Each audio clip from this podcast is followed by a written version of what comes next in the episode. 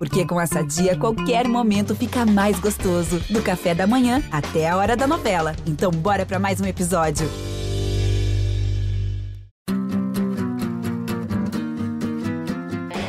Olha Allen. Vamos nessa, olha a chance, abriu pela direita, é no gol, olha o gol, bateu, olha o gol, olha o gol, olha o gol, gol! Adriano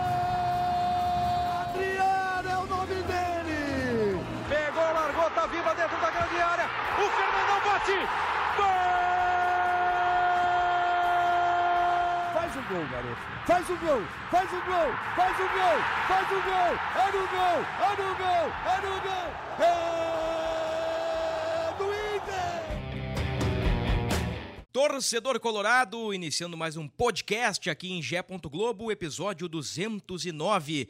Você nos acompanha na sua plataforma de áudio preferida, aqui no Gé, no Spotify ou onde você preferir. Estamos gravando presencialmente a retomada da gravação presencial após uma intensa fase classificatória do Campeonato Gaúcho. Estou ao lado de Tomás Rames e Luca Pumes. O trio Ternura está de volta numa semana decisiva. Numa semana em que o Internacional pode confirmar a sua classificação para a final do Campeonato Estadual para enfrentar Grêmio ou Ipiranga de Erechim. No domingo, quando acabar o jogo, o Internacional já conhecerá o seu adversário ou dependendo do resultado, né?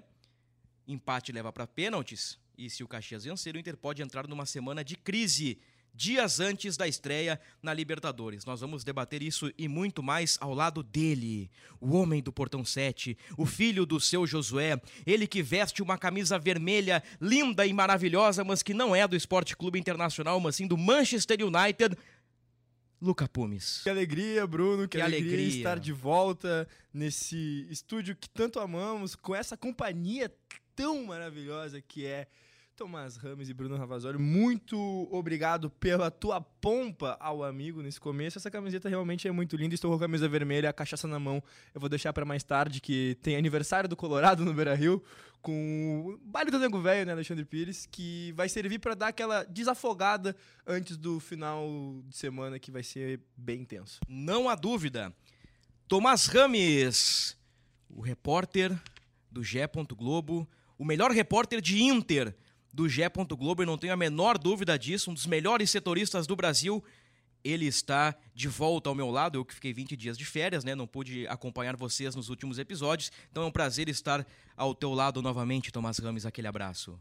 Um abração, Bruno. Um abração, Luca. Eu agradeço o elogio. Sei que tu foi muito falso, né? E só Não foi. deixar claro, né, que eu não exatamente, né? Eu não estava do seu lado porque você estava de férias, curtindo a vida em um belo cruzeiro, né? Não há dúvida.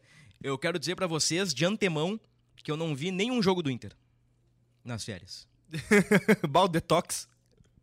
Eu vi um jogo e meio do Grêmio nas férias, por incrível que possa parecer. Eu vi um jogo e meio do Grêmio nas férias por conta dos horários, assim. Sentei pra ver jogo, tava ali, rolando. Acompanhei o GE, acompanhei o Tomás Rames, as apurações do Tomás. Ah, E me parece, Luca Pumes, pelo que eu vi de melhores momentos, Grenal, o 4x1 no Esportivo e o Caxias, que o Inter segue na mesma. O Inter segue com aquele futebol que não deslancha, não encanta, que por vezes dá resultado, por vezes não dá resultado. O que, que, tu, que, que tu me diz, Luca Pumes? Por que, que o Inter não evoluiu nestes últimos 20 dias? Tu deu, tu deu uma chance, né? Tu falou assim, eu, vou- eu vou ficar sem olhar. Quando eu voltar, eu quero que tudo esteja diferente. Mas infelizmente esse passe de mágica não aconteceu no Colorado, esse plim-plim. É, ao meu ver, contra o Caxias na primeira partida, e aí eu vou fazer um paralelo com o jogo do Tricolor contra o Ipiranga, faltou intensidade pro Inter. O Inter começou o jogo parecendo que ia colocar o Caxias no chinelo, né? Vamos colocar ali os caras na roda, vamos fazer o nosso jogo acontecer, gol logo no começo do jogo. Num rebote sem vergonha, né? Aquela bola que aquele gol que, a gente nem merecia, né? Porque eh, a bola voltou caprichosamente, mas ainda bem que voltou nos pés do Alan Patrick. E depois o Inter parou de existir. O Caxias começou a tomar conta do jogo, o Caxias envolveu o lado direito de defesa do Inter. Eh, se a gente tem o Bustos ali como um jogador que não é defensivamente o mais primoroso de todos, mas ofensivamente ele faz ah, um- o papel tão bem que a gente abdica de colocar um ponta para usar essa tática mais moderna do meio de campo, do meia direita, né, baixar para é, ajudar o Bustos quando ele sobe. Isso tem que funcionar. Se a gente tem Wanderson e Pedro Henrique e a gente não vai usar Wanderson e Pedro Henrique porque a gente vai usar Bustos nessa tática e alguém vai cobrir as costas do Bustos, isso tem que funcionar tanto com o Bustos atacando quanto com quem vai cobrir as costas do Bustos defendendo. E isso não funcionou contra o Caxias, Bruno. Eu vi os melhores momentos do Grenal, vi os melhores momentos do Esportivo e vi os melhores momentos do Caxias. Uh, é claro que os melhores momentos é uma febre, uma febrezinha que o cara tira do jogo, né? Uh, é muito difícil analisar um jogo por melhores momentos. Eu acho que não há como analisar um jogo por melhores momentos. Mas lendo as análises do Tomás, uh, lendo entrevistas do Mano e, e tudo que aconteceu nos últimos 20 dias, me parece que o Inter foi inferior no Granal, atropelou de virada um adversário muito fraco, que não por um acaso foi rebaixado, e teve dificuldades contra um bom time do Caxias fora de casa, mas já numa partida de mata-mata, Tomás. E, e agora existe o, o, o, ambiente de que o Inter consiga um bom resultado contra o Caxias, né? Mas que Inter estará em campo? Essa é a pergunta que não quer calar. É verdade. Mas, ô Bruno, só para deixar claro, você citou que o Inter atropelou o esportivo. Mas calma, né? O Inter saiu atrás e falhou muito contra o esportivo. O, lado, o Lucas citou que o Bustos não conseguia, teve dificuldade na marcação no jogo contra o Caxias, mas o Mário Fernandes também teve muitos problemas para marcar. O Vitão também não teve facilidade ali. Tanto que o gol, o gol do, do Xande, ele passa pelo, pelo Mário Fernandes e tem um lance um pouco antes, que o gol, o gol do esportivo sai cedo. Né, sai bem cedo, mas um pouco antes ele tinha feito uma jogada muito parecida, só que o goleiro do Inter pega. Ou seja, no caso foi o John, né? Exatamente. O que mostra o quê? Que o Inter tem problemas sempre mesmo com um adversário muito frágil como era o esportivo. Agora, olhando para frente, olhando pro, pro Caxias no domingo, 6 horas, no Beira Rio, expectativa de mais de 30 mil pessoas, né? Expectativa é de 35 mil, pode dar um pouco mais, pode dar um pouco menos. Será o maior público do Inter no Beira Rio na temporada. O maior, até o momento, segue o do Juventude, né? Na estreia do estadual, 23 e uns quebrados. Então o Inter vai, vai melhorar a sua média consideravelmente contra o Caxias. E tivemos uma coletiva do técnico Mano Menezes, Tomás. O que, que tu sentiu? Você participou da coletiva lá no CT Parque Gigante? Como é que tá o Mano? Os assuntos abordados. O que, que dá para tirar de bom dessa entrevista? Bruno Mano tá, tava bem leve, né? Descontraído, brincou com todo mundo. Uh, falou sobre a saudade que ele tem do Gabriel, né? Que acho que ficou evidente que o, o time faz quase seis meses que o Gabriel saiu do time, né? A lesão dele foi no dia 1 de, de outubro. Ou seja, olha só, né? Nós estamos no fim de março já. Olha o tempo que faz que o Inter perdeu o Gabriel e não conseguiu uh, dar uma peça para o Mano para repor ali, né? O Mano tentou colocar o Lisieiro, tentou o Johnny, o Matheus Dias, o Baralhas, mas ele mesmo disse que eles não são jogadores da situação, né? Ele tem tentado colocar ali para montar um esquema e ainda não conseguiu encontrar o padrão que ele tinha no passado. Além disso, o Mano também, Mano, né, brincou, disse que joga o Tauelara, ele confirmou o Tauelara, o Depena e o Luiz Adriano, mas não quis, né, tirar as dúvidas mesmo que são o Matheus Dias ou, ou Lisier, desculpa, ou Baralhas e ou se ele vai botar o Wanderson ou se ele vai manter o Pedro Henrique, né? O Mano chegou a dizer que uh, ele faz trocas quando o time uh, oscila. Depois ele até arrumou, ele disse que não é que, não é que oscila, mas que não tem o padrão desejado. Não vou lembrar bem a palavra, mas era isso, entendeu? Ou seja, ele deixou uma porta aberta para mudar. Uh, contra o Caxias, o Pedro Henrique começou na frente, né? Ou seja, ele não ele deixou uma porta aberta para caso ele pense em colocar o Wanderson ali para formar a dupla de ataque com, com o Luiz Adriano. Eu fiquei extremamente surpreso com o Wanderson no banco contra o Caxias e, e com o Depena também. O Mano depois explicou, mas eu fiquei realmente muito surpreso. O Luca, é, é interessante, né, que no Brasileiro do ano passado, rodada 31, rodada 27, rodada 25, com todos à disposição, nós sabíamos do goleiro ao centroavante, do Kehler ao alemão, o time do Inter. E não tinha nenhuma dúvida. Ah, o Pedro Henrique pode entrar no lugar do Wanderson? Pode, pode, mas hoje é o Wanderson. O Inter tinha um time definido e tinha resultados. Esse Inter que oscila, e até o Mano se corrigiu ali, eh, não é que oscila, que no fim é um, um time que oscila, né? Acho que o Mano disse a verdade. É um time que tem momentos bons e que tem momentos que não são tão bons. Bate uma preocupação no lado torcedor, tendo em vista que hoje tu vai colocar no papel o time do Inter e tu tem dúvidas no ataque e no meio-campo e, e- e em setores cruciais do time? A gente tem um Inter em 2023 bem diferente do Inter que a gente teve em 2022. Eu não falo só de peças, né? Eu falo, parece que de ânimo, de tática. Ah, Muitas vezes parece que os jogadores, não, não é nem a mudança de jogadores, os jogadores que ficaram tecnicamente estão oscilando. A palavra a gente não vai conseguir fugir dela. Quando eu falei no começo sobre fazer um paralelo entre o jogo do Inter e o jogo do Tricolor, é, me, me bate assim, ao Inter faltou intensidade. E o Grêmio contra o Ipiranga começou de maneira muito, muito intensa. Muito intensa mesmo. O Grêmio poderia ter feito dois, três, quatro. O Grêmio não soube aproveitar as suas chances. Inclusive, o Luiz de Soares precisa aprender a bater pênalti. É, mas voltando ao que a gente tem para falar de verdade, né? Quando eu olhei o jogo do Grêmio e fiquei pensando, bah, o Grêmio entrou muito intenso, é isso que falta pro Inter. Eu não imaginei que no final do jogo o Grêmio ia perder a partida. Eu nunca ia imaginar isso. E aí, essa, a tal da intensidade, ela realmente é necessária? Bom, ela- ela é necessária quando tu consegue manter ela pelo jogo todo, né? Fisicamente. É, e, e ficou claro que o time do Grêmio fisicamente padeceu perante o Ipiranga, que fez um ferrolho interessante lá atrás, assim como fez contra o Red Bull Bragantino, e que joga, sim, hoje, o terceiro ou quarto melhor futebol do Rio Grande do Sul. É, e aí eu, eu coloco o Inter e Grêmio na primeira, na primeira, nas primeiras posições por motivos óbvios.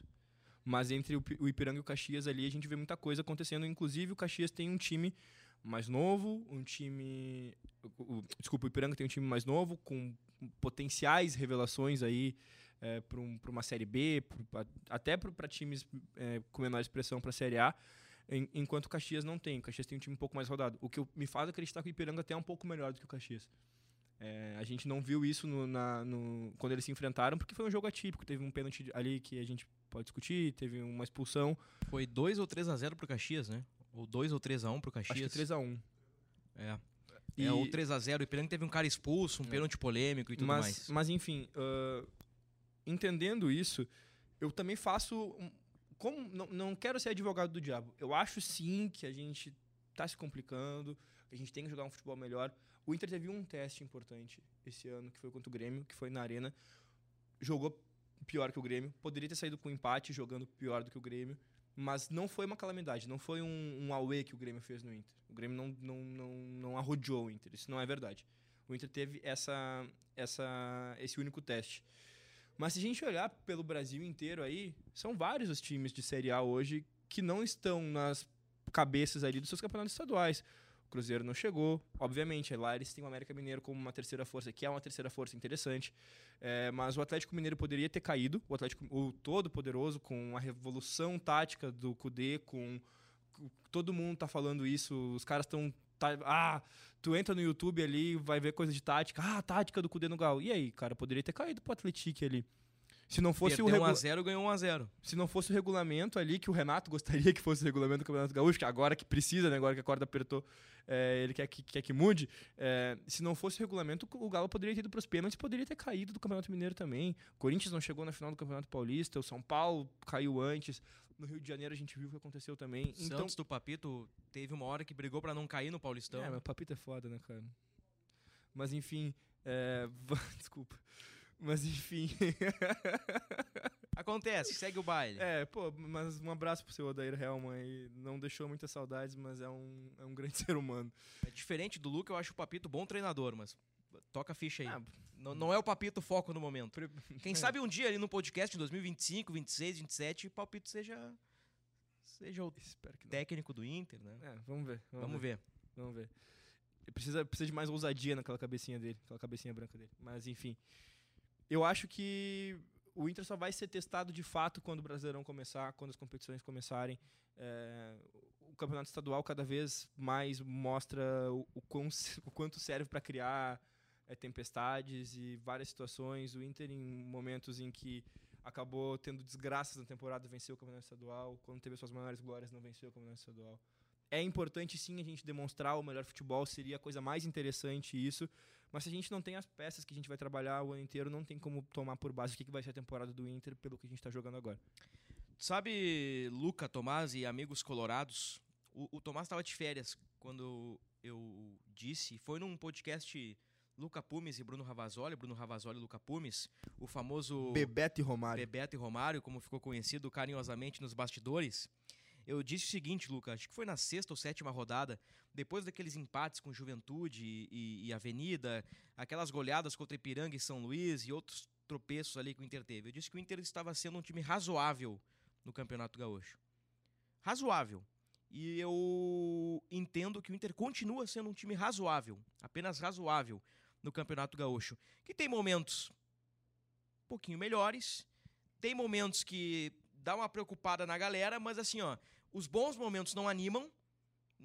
Longe ainda de ser o Inter vice-campeão brasileiro, que eu acho que não existe mais.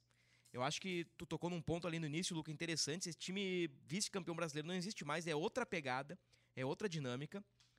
E quando joga mal, não também não não assusta muito assim, porque são coisas pontuais. O problema é que de ser razoável é que daqui a pouco tu pega uma tarde ruim. Tô derrubando tudo aqui no estúdio, é impressionante. Pega uma, uma tarde. derrubei caneta, derrubei garrafa de água agora, impressionante. Tu pega uma tarde ruim sendo razoável, tu cai do galchão. É verdade. Aí tu entrou como favoritaço, vamos ganhar, o Grêmio vem da Série B, pode ser mais um ano sem título, pode ser mais um estadual sem título, isso vai só aumentar a pressão e vai... Mas tu pega uma tarde que tu tá melhor, no teu razoável, e tu pode eliminar o Caxias, chegar na final e ganhar uh, do Grêmio ou do Ipiranga na final. Então eu acho que o Inter ainda tá muito na roleta. Eu não sei o que esperar do Inter. Pra mim o roleta, é, joga o Inter, eu aposto no vermelho. Ah, mas deu preto. Apostei no preto, ah, mas deu vermelho.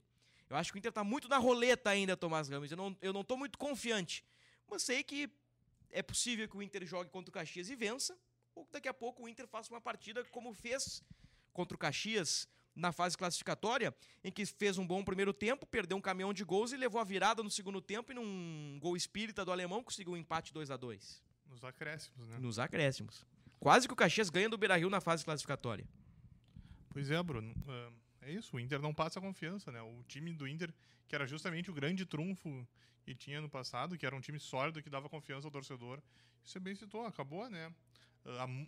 Além do padrão de jogo que o Inter ainda não, que o Inter não reencontrou, as individualidades, né, caíram de produção. Ah, o Bustos, o Luca até citou no começo ali, mas o Bustos não vem jogando bem, nem na frente, nem atrás, né? Ah, no jogo contra o Caxias teve um cruzamento dele que foi muito complicado. Ah, o Vitão não tem repetido o padrão de atuações. O Depena, o Depena até começou bem o ano, mas caiu. Ah, então o Inter tem muitas peças que estão. Johnny abaixo. Johnny abaixo, é, tem muitas peças que não estão respondendo.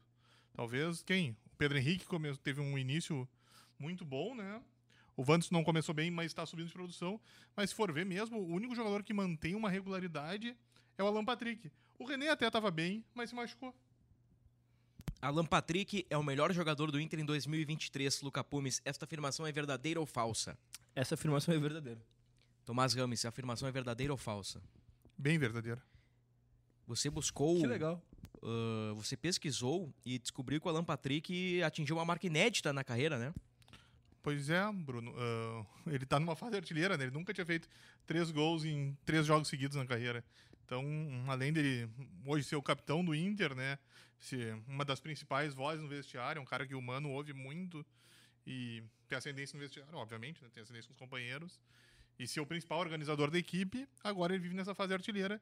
E acho que o Mano espera que ele mantenha, né? Que vai ser muito importante pro Inter conseguir uma vitória no, no domingo. Nós preparamos em. Globo, já está no ar a matéria sobre o Alan Patrick, e é muito interessante o, o que o Tomás buscou no, no comparativo Alan Patrick 23 versus Alan Patrick 2022. Ano passado, o Alan Patrick completou um jogo contra o Fortaleza, num jogo que ele não deveria ter completado, que foi pré-Melgar. Daquela função de o Alan Patrick tá voltando, precisa de ritmo, aí o Mano tro- troca três ou quatro caras no intervalo. Eu acho que foram cinco substituições no intervalo. Eu Pode- acho. Pode ter sido. Pode acho ter sido. foram cinco substituições tava no muito mal o Alan Patrick jogou 90 quando não podia jogar. E, e depois contra o Melgar vocês já conhecem a história. Então eu fecho com vocês aí do, do Alan Patrick, que neste ano jogou 12 jogos, né? Jogou todas. 11 como titular, uma só saindo do banco. Então, aquilo que se dizia do Alan Patrick, ah, o cara não aguenta fisicamente, o Alan Patrick tem limitações, ele com uma pré-temporada conseguiu dar uma boa resposta e, e, realmente é uma das atrações do Inter aí nesta temporada. Tomás disse, Luca, que Tauan Lara, Depena e Luiz Adriano estão confirmados por Mano Menezes e que existem duas dúvidas no time. E o fato do Inter ser razoável e, como disse o Luca, não tem encaixado, como lembrou o Tomás da coletiva do Mano, das oscilações, faz com que o time não tenha ainda um, uma certeza de um 11 titular, né? Por isso que eu pergunto a vocês, uh, com a cabeça de vocês, não com a cabeça do Mano. Matheus Dias ou Baralhas, Wanderson ou Pedro Henrique, que hoje são as duas dúvidas que o Inter tem no time. Comigo primeiro? Pode ser. Não vamos fugir então. Matheus Dias, Acho que quando a pergunta é Matheus Dias e Johnny, continua sendo Matheus Dias. Minha opinião. Acho que Matheus Dias, um jogador que. É, Parênteses, vezes... desculpa entrar na tua respiração, mas eu entrei na tua fala, não foi nem na respiração, te atropelei um carrinho por trás, cartão amarelo para mim. Mas Gabriel acho... Mercado, né? É, viril. Viril, mas, mas joga de terno. O, o Johnny perde para todos os volantes hoje. Do Brasil. do Inter, do Inter. Não, é, mas agora falando sério, Matheus Dias eu acho que às vezes tem um, aquele toque de requinte a mais, às vezes é um pouco perigoso. Mas é um bom jogador, um jogador que tem um, um, um passe especial, acho de boa marcação. É um, realmente acredito que mais um, uma ou duas temporadas aí, é, talvez com o Inter, quem sabe ganhando alguma coisa, pode. A gente é, é meio ruim, né? A gente pensar no jogador como uma venda, né? Mas entendendo que o Inter Mas tá, faz parte do jogo. Entendendo que o Inter está procurando jogadores para posição e que ele vai ser um jogador pro grupo nas duas próximas temporadas, eu só consigo ver assim, né? Então acredito que pode ser sim um, um ativo gigante pro clube. É, pô, acho ele, acho ele um bom jogador mesmo e acho que nesse momento, se tá parelha essa disputa entre ele e o Baralhas, é ele, mas eu não considero que esteja. Eu acho que ele tá até com mais ritmo de jogo e mais confiança também. Pedro Henrique e Wanderson. Eu. Cara, é complicado ali. Eu acho que o Pedro. Eu, eu. Normalmente. Eu sempre digo que eu gostaria de ver os dois. É irreal ver os dois. Gostei de ver o Pedro Henrique. Eu gosto muito do Pedro Henrique. Mas. Vou usar um, um argumento que talvez seja um pouco diferente do que vocês iriam esperar, né? Acho que o Pedro Henrique já entrou muitas vezes e mudou partida muitas vezes. O Wanderson vindo do banco agora não me mostrou isso. Uh, para começo de jogo, os dois são, acho que, mesmo nível. É, o Pedro Henrique ele tem um poder de finalização melhor, o Wanderson tem o, um contra um um pouco mais especial, a velocidade se assemelha muito. Cara, eu teria. Agora precisa descer do muro e escolher um lado. Não, aí é que tá, já falei. eu começaria com o Wanderson. Com o Wanderson. por causa do Pedro Henrique entrar e ter esse ímpeto de ser como o Andrezinho foi muitas vezes, ser um 12 jogador que entra e, um e muda muito o jogo. Belo 12 jogador Andrezinho. Seria um baita 12 jogador hoje, tendo em vista Mas para mim teriam ser titulares os o dois. O Inter não tem um cara para suprir uma eventual ausência do Alan Patrick, né? E até agora os guris, né, o, o Lucas Ramos e o Estevão não não conseguiram mostrar até por tempo de jogo, né? Não conseguiram mostrar muita coisa. Tomás, Matheus Dias ou Baralhas, Wanderson Pedro Henrique. O treinador Tomás Rames está com a palavra. Wanderson. E ali atrás. Matheus Dias. Eu e o Tomás hoje estamos 100%. Não, nós três na, estamos 100%. Na concordância. Mas aí é por uma questão. O Matheus Dias, para mim, né? É uma questão de característica. Eu disse algumas vezes para vocês já no, nos podcasts que eu estava e ainda estou sentindo a falta de um cara mais mordedor ali no meio-campo do Inter. Rufi Rufi, por exemplo, é um cara que faz muita falta, né? E o Inter desde outubro ainda não conseguiu repor a, a, a lesão do, do Rufi Rufi. E quando o Inter jogou com Johnny de Pena, mesmo contra times do Gauchão, eu achei que o time dava muito espaço no meio ali e dava chances para o rival. Então, como o Baralhas, ele pode fazer a primeira, mas o Baralhas é mais segundo e às vezes, como disse o Mano, ele pode até ser um terceiro, por característica eu escolheria o Matheus Dias. Mesmo contra o Caxias, um adversário do interior, um adversário que está na quarta divisão, uh, acho que por equilíbrio de time tem que jogar o Matheus Dias ao lado do Pena, como diz o Mano. É, é estranho dizer Pena apenas, né? Pena. Dias. É. Dias. E, e na frente é, pô, não tem a menor dúvida, né? Menor dúvida. Vander show neles. Cara, Wanderson é o melhor ponta que o Inter tem. mas o Pedro Henrique é artilheiro do. Tudo bem. Tipo, Eu, eu concordo. eu concordo que a gente deva Mas, começar com o Wanderson agora- pelo argumento que eu usei. Só que eu não acho que seja uma discussão sem a menor dúvida. Esse podcast permite contrariar Mano Menezes? Permite, né? O tão elogiado, inúmeras vezes elogiado Pô. Mano Menezes. Mas vamos contrariar Mano Menezes. Eu, por, por mais que tenha sido um improviso, o Inter brigou tanto para contratar um centroavante com nível superior ao alemão. Mas se o Pedro Henrique tá jogando de 9, E tá dando certo? tá metendo gol, e o Wanderson tem seis assistências no ano, eu não consigo entender por que, que é, é tão Luiz Adriano e mais um. Por que, que não pode ser Pedro Henrique e Wanderson e talvez Luiz Adriano no segundo tempo? Talvez pelas características, né? É que... O Pedro Henrique precisa do espaço, né, pra, pra avançar, né? O Luiz Adriano não. O Luiz Adriano vai disputar no corpo com, com o adversário, né? Pode pegar o Grenal, que você citou que foi um- o jogo mais difícil. O Mano até nem concorda, né? O Mano entende que os jogos do Gauchão são complicados e deu exemplo do, das campanhas que os times gaúchos têm feito na Copa do Brasil, né? Mas se for ver, o Pedro Henrique teve muita dificuldade com o Kahneman, né? Como virou quase uma, um ato comum dos centroavantes do Inter nos últimos anos, né? Que o Kahneman vai muito melhor que os atacantes do Inter. Mas o Luiz Fez Adriano... um monte de falta ali também, né? Mas- Não foi marcado. Desculpa. Obrigado. Mas o Luiz Adriano entrou e no primeiro lance ele ganhou por cima do Kahneman, tocou pro, Adri... pro Alan Patrick ser o gol do Inter, né? Eu acho que isso já mostra e justifica a razão, Então tu, tu fecha com o Mano na questão do Luiz Adriano hoje. sem dúvida. Tu, tu fecha, Não. Não fecha. Não, eu vou te explicar o porquê. É justamente nessa partida contra o Grêmio, ó, as coisas vêm dando certo, vem numa crescente. E aí a gente vai pegar a partida contra o Grêmio, que é justamente contra o maior rival, na arena, num jogo difícil, com um zagueiro que é desleal. O Kahneman é um zagueiro desleal e eu não tenho vergonha nenhuma e medo nenhum de dizer isso. Eu falo mesmo, pô. Eu acho ele um jogador desleal. Acho um jogador desleal. É a minha opinião. O Luca Pumas está falando que acha o Kahneman um jogador desleal que faz um monte de falta, acabou de ser. E, e tá mal, tá? Tá mal. Foi expulso agora no último jogo, tá sem tempo de bola. Ele derrubou várias vezes o Pedro Henrique e não foi marcada a falta. Ele, ele faz a falta quando precisa fazer, é um jogador firme, é sim, mas muitas vezes ele bate de um jeito que, que esconde. Eu acho ele um jogador desleal. E quando ah, passou esse Grenal, o meu entendimento é que a gente não podia tomar por base que o time deveria finalmente mudar a partir desse jogo. Era natural que, que algumas coisas dessem errado ali. O Pedro Henrique saiu na cara do gol no primeiro lance ali do, do jogo. é, a- teve gente que discute até hoje, eu não sei, eu, eu tava muito em cima lá. Tava na, na arena esse dia. Tava muito em cima, não consigo dizer se, se foi, se não foi pênalti, mas, tipo, poderia ter acontecido um gol ali. A gente tava indo bem, tava crescendo bem, e aí o Luiz Adriano chega. Aí não dá pra colocar o Luiz Adriano de titular logo de cara, porque tá, vamos esperar, vamos ver o que vai acontecer.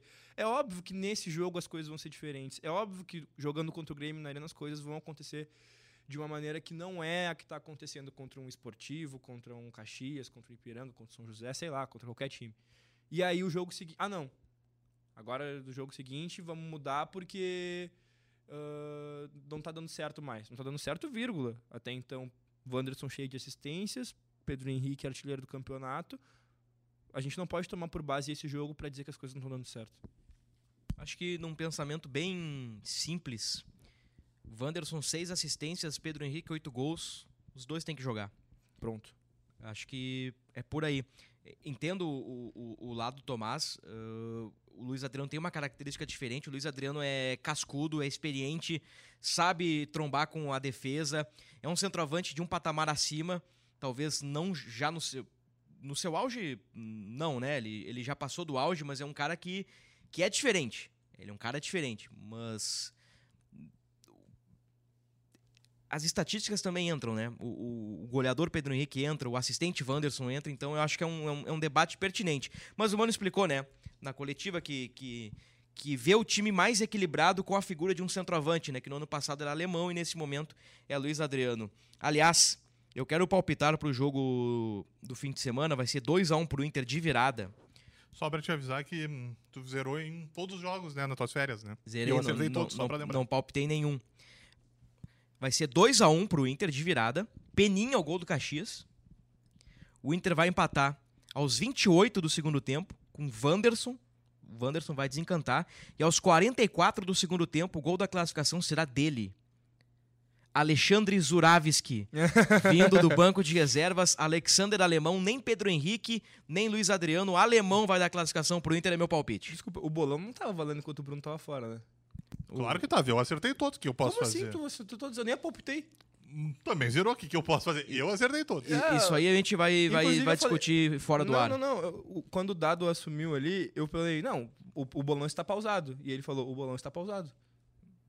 Temos Não- que. não, e- e- esses palpites do Tomás aí, eu... A gente tem que acertar umas arestas aí, porque o, o Tomás saiu de férias, teve jogo que não Rachou o palpitou. vestiário no eu fim saí do, de férias do também, podcast. deu, deu ruim aí na, na, na continuidade do palpitão. Mas eu tava liderando só por conta do jogo do Juventude. Não, Que eu coloquei aí, que ia ser e 0x0, segue foi aí. 2x2 e no mais a gente meio que foi sempre na mesma pilha. Bruno, 3x1 pro Colorado. 3x1 pro Colorado. Gols, não? Não quer Não, palpitar? não. Tomás Rames. Dois- Seja, seja diferente, seja ousado. 2x0 pro Inter, Ah. gols de Luiz Adriano e Wanderson. Luiz Adriano e Wanderson. Isso aí, então. Lembrando que o Johnny tá fora, né? Convocado para a seleção dos Estados Unidos, o que é uma baita notícia pro Inter, o Johnny convocado. Que dá uma visibilidade tamanha pro meio-campista do Inter, né? Que tecnicamente não vive uma grande temporada, então vai para a seleção, ganha um pouquinho mais de visibilidade. É um cara para ser vendido, assim como o Maurício, né? Que recentemente renovou o contrato aí nesses últimos dias, até dezembro de 27. Mário Fernandes e René seguem no departamento médico. Então é Keiler, Bustos, Vitão, Mercado, Itaú Lara, Dias ou Baralhas, Pena, Maurício, Alan Patrick, Wanderson ou PH e Luiz Adriano. É a máquina vermelha para enfrentar a engrenagem engrenar. O Tomás, que, que, que, que tara é essa do Inter por volantes aí? O Inter segue no mercado procurando volante. Eu, eu acho curioso. É que vai um, um comentário. Desculpa, eu- te chamei e, e já te tirei. já puxei pra mim de novo. Mas é. Não, é, é curioso. É, é é um, é um comentário com uma dose pequena de crítica. E que o Tomás vai concordar porque eu- ele disse isso ontem, fora do ar. O Gabriel se machucou no dia 1 de outubro e o Inter ainda não conseguiu contratar uma peça de reposição pro Gabriel. É realmente impressionante. O que, que o Inter fez até agora? Ele falou no podcast agora. também. promoveu o Matheus Dias e contratou o Baralhas, que não é primeiro. Que ele é um segundo que pode ser primeiro. Feita a crítica, Tomás. E o Inter aí atrás de mais um volante. Exatamente, Bruno. O Inter. Não, não é, na verdade, não é de hoje, né? Faz alguns anos o Inter gosta de contratar muitos volantes, né?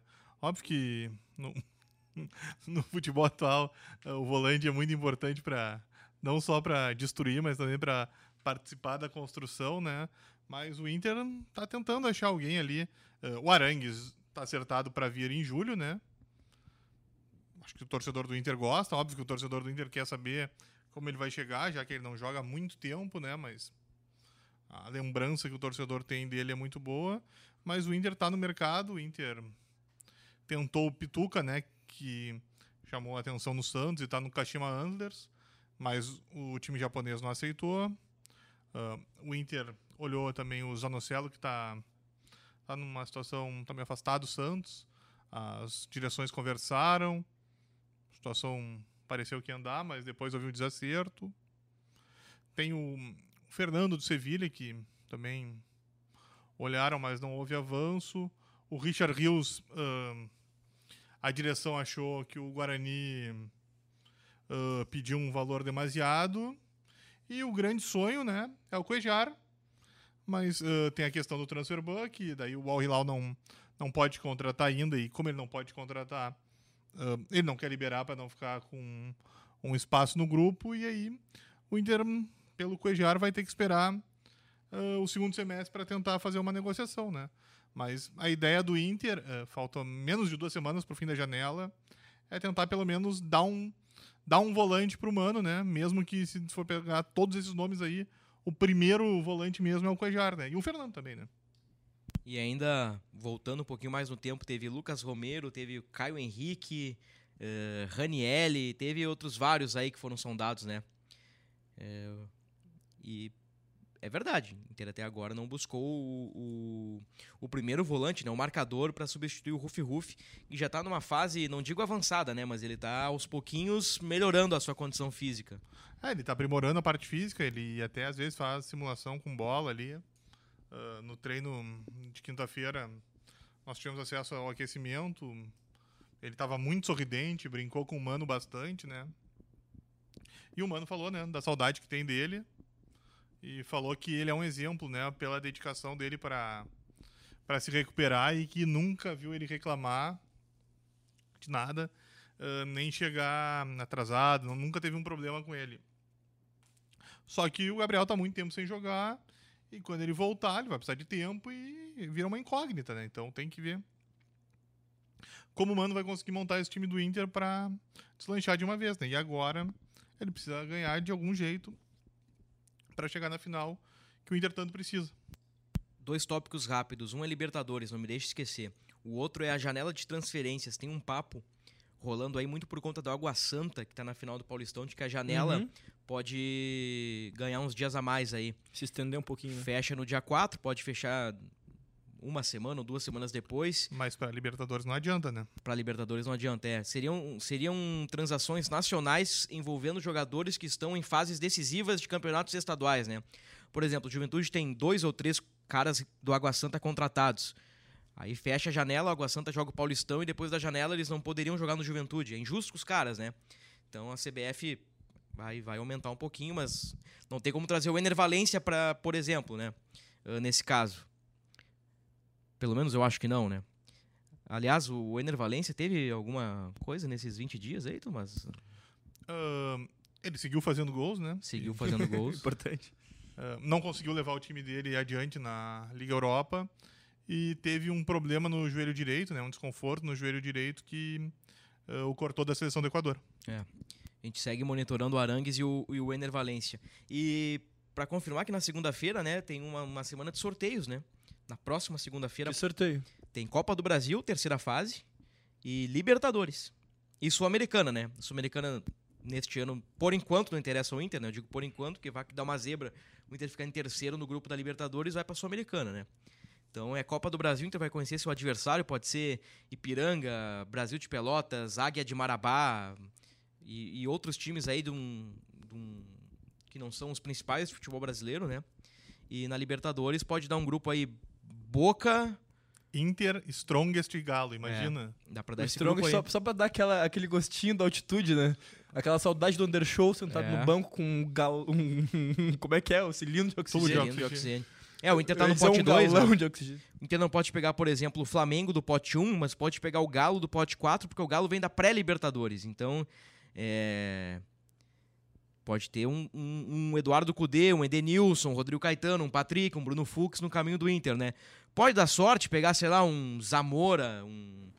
um eu ia dizer um Always Ready, mas o Inter conseguiu perder pro Always Ready, né? Perdeu lá e empatou aqui com o Ramírez, né? Então, talvez não fosse o melhor exemplo. Mas enfim, pode dar um grupo muito fácil com um time do pote 1, pode ser River ou qualquer outro, que é um time um River mais já forte. nunca né? vai ser um grupo fácil. Não, mas assim, se for River, Inter. Uh os amigos do Tomás Rames da Venezuela e os amigos do Luca da Bolívia. É, é não, mas sendo os amigos do Tomás Rames, vai ser complicado, porque é. os amigos do Tomás Rames, com o Tomás Rames, jogam muita bola. Ainda é, mais na fronteira do... Estados Unidos e México. E né? os amigos do Luca arrumariam uma confusão bem grande. É. Mas, Bruno, hum. eu que. Eu, pra, ah, pra, pra uma, fechar desculpa, o podcast. Só uma brincadeira. É, o Inter vai estrear na Copa do Brasil já diante do que ele conseguiu fazer na, no ano passado, né? Já foi melhor, né? Impressionante, né? Bah, eu Pô, coringuei nesse jogo. Agora, né? Não, não, não lembrarei de Medina, mas lembrarei de Paulo Brax que no ano passado caiu pro Globo, né? Pelo Inter, e esse ano caiu pro ABC com o ah, Vasco ABC. da Gama. Uma, bem rapidinho. Com essa. Vocês são foda, cara. Essa do. Da Liga Forte. Três da... pé de música. Essa da Liga Forte e da Libra. Com essa remodelação do que vai ser o Campeonato Brasileiro, vocês acham que seria, de alguma maneira, melhor para o futebol brasileiro que se adaptasse o calendário ao futebol mundial como uma temporada que acaba no meio do ano? Tenho minhas dúvidas. Eu digo mais pela questão das contratações, porque a lógica que a gente usa não é a Sim. lógica que eles usam. No Ah, caso, sincronizar calendários e, e E- datas para janelas, competições e tudo mais. Porque pra eles é sempre melhor liberar no meio do ano, porque Sim. é quando a temporada acaba, mas pra gente já tá tudo rolando, né? Já tá tudo rolando. Eu tenho. eu- comecei a refletir sobre isso, e pensei que talvez fosse, mas culturalmente não é o que a gente conhece, mas tá- culturalmente não é o mais essencial, enfim. Pode não sei ser. qual a opinião de vocês. Eu teria que refletir mais sobre o assunto. Me pegou de surpresa, Luca Pumes. Mas sobre a liga, eu acho que eu sou bem pessimista sobre as ligas. Eu acho que os grupos não, não vão chegar a um denominador comum. Tem muito ego de dirigente no meio, tem muito ah, pró-Flamengo e Corinthians, pró-clubes do centro. Uhum. Acho que eles querem levar muita vantagem. Eu acho que a dupla Grenal tem que bater o pé. No fim, eu acho que vai ser difícil chegar num denominador comum. Quer opinar sobre o assunto, Thomas? Ah, o Grêmio tá na Libra e o Inter tá no Forte Futebol, né? Eles É. não são do, dos Não, mesmos não são do né? mesmo, né? Estão separados aí. E pelos, pelos cálculos dos dois, é, em ambos, né, o Inter ganharia um pouco mais do que o do Grêmio. Posso estar enganado, mas eu acho que é isso, né?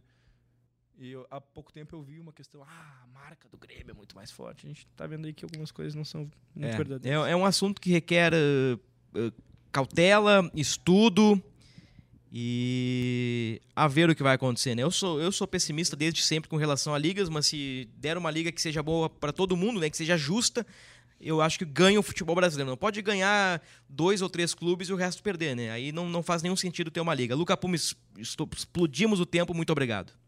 Muito obrigado, Bruno. Um abraço pro meu pai, seu Josué. Grande abraço pro seu Josué. Que vai ganhar. Eu ganhei um. Depois eu trago essas, essas informações aí. Um grande beijo pro meu pai. Um abraço para ti, Tomás Gomes. Um abraço, Bruno, um abraço, Luca, um abraço, seu José, um abraço a todos que nos acompanham. Vamos ver como é que o Inter vai responder no domingo, né? A partir de segunda-feira, né? é, provavelmente teremos um podcast, ou talvez fique para terça por conta do sorteio, né? Então vamos ter uma semana de sorteio de Copa do Brasil, sorteio de Libertadores. Poderemos ter, atenção, uma semana Grenal. Poderemos ter uma semana de Inter versus Ipiranga. Ou podemos ter uma semana de crise pré-Libertadores, hein? Porque se cair pro Caxias é crise, né? Concordo. Então. Internacional, internacional, internacional. Ponto final no episódio 209. Até a próxima semana. Um grande abraço a todos.